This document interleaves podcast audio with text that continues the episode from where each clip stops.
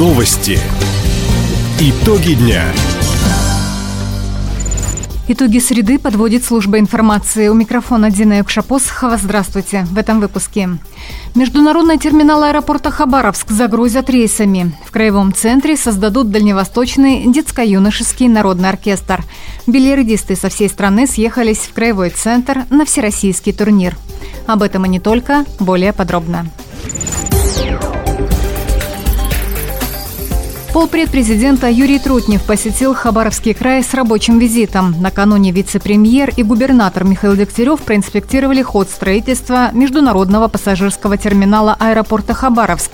Объект уже в высокой степени готовности. Как отметил Юрий Трутнев, несмотря на сложную обстановку в мире, терминал будет востребован. Я уверен в том, что международное сотрудничество России будет развиваться, мир встанет на места, одумывается, и все будет нормально. Я думаю, что нам надо запускаться, надо работать с теми, кто желает продолжать сотрудничество с Россией, а таких стран достаточно много. Ну а в процессе мы, конечно, будем изучать спрос, откуда еще люди хотели бы сюда добраться, и будем расширять количество рейсов.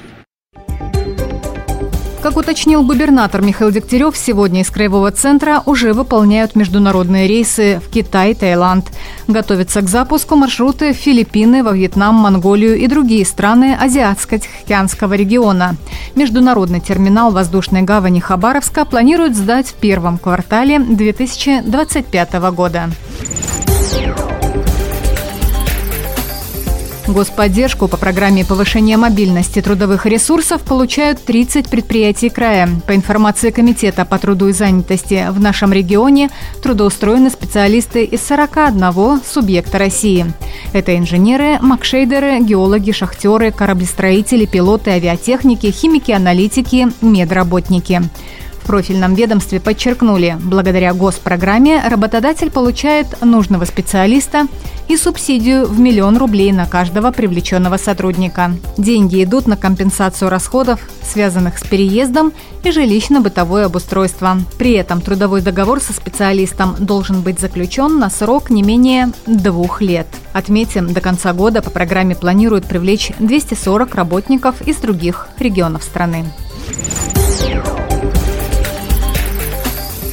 Приходом снежного циклона в крае завершился пожароопасный сезон. В региональном Минлесхозе подчеркнули, ограничения сняты в последних 12 лесничествах на территориях Вяземского, Бекинского, имени Лазона, Найского и Хабаровского районов – Напомним, в этом году лесопожарная служба ликвидировала более 800 возгораний. По словам главы министерства Максима Гулько, сложная обстановка с лесными пожарами сохранялась в крае до середины августа. Из-за сухих гроз горело более 134 тысяч гектаров леса пик пожароопасного сезона помощь краю оказывали более 250 специалистов из Приморья, Красноярского края, Бурятии и Федерального резерва.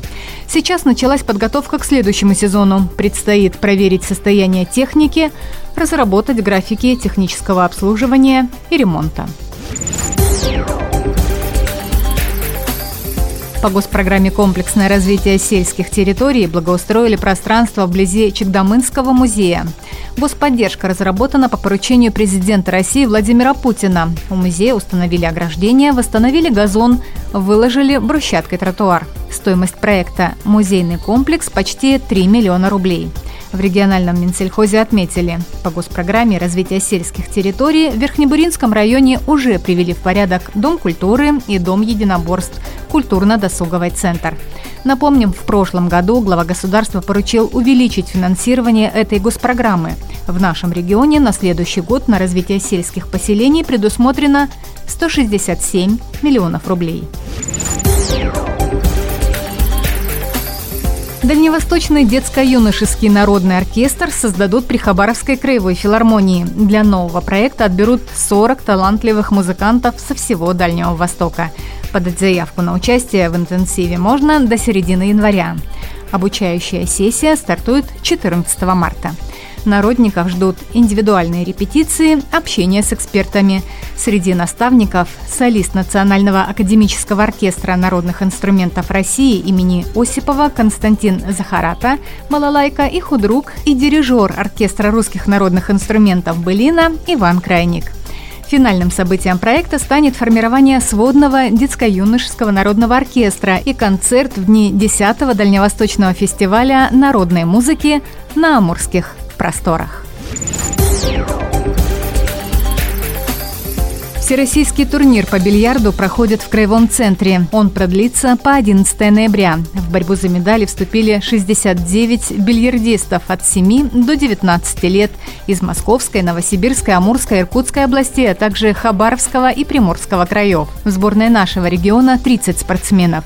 Президент Федерации бильярдного спорта края Георгий Катаев отметил, турнир в статусе всероссийских состязаний проходит в Хабаровске уже третий раз – Соревнования продлятся 4 дня. Финальные игры начнутся 10 ноября в 15 часов. Поклонники этого вида спорта могут наблюдать за соревнованиями онлайн. Ссылка опубликована на сайте правительства края в разделе «Новости». Таковы итоги среды. У микрофона была Дина Якшапосхова. Всего доброго и до встречи в эфире. Радио «Восток России». Телефон службы новостей 420282.